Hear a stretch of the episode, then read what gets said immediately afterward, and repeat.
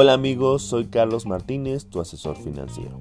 Conmigo puedes mejorar tus finanzas, tus ahorros y desarrollar tu inteligencia financiera.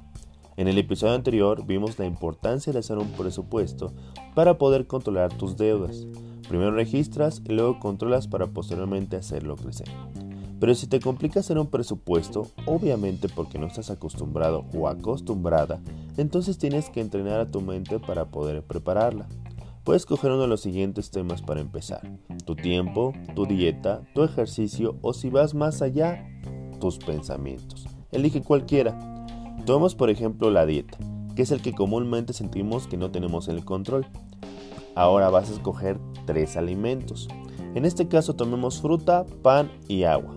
Con eso vamos a presupuestarlos. De la fruta puedes escoger comer dos frutas diarias. Nada más vas a comer dos la hora que tú quieras. Del pan.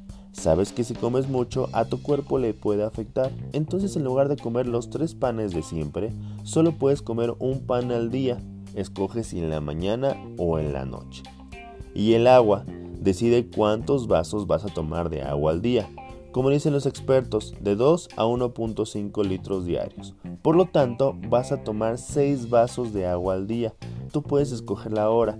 Recuerda que tomar agua te ayuda bastante para tu cuerpo y también para tu energía. Y con eso acabas de hacer un presupuesto de comida. Posteriormente puedes escoger otra cosa como el tiempo o el ejercicio y así sucesivamente vas a estar trabajando con ese presupuesto.